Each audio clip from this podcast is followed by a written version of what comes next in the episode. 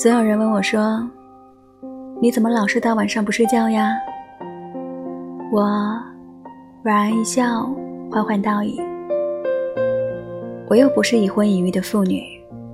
每天八点上床，哄完孩子哄老公。我可是正值美好年纪的单身贵族啊，当然是要好好享受这漫漫长夜，要不负星光不负月。”看看星空，发发呆；要看部电影，听首歌，感受世间万千事；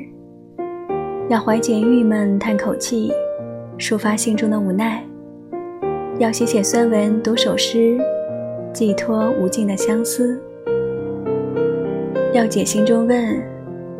思来想去无答案；会因为一个人辗转反侧不能寐。这样的夜，孤寂的太美丽，怎么舍得睡去呢？好吧，艾小姐给大晚上不睡觉找了一个无比浪漫诗意的借口，取名《夜太美》。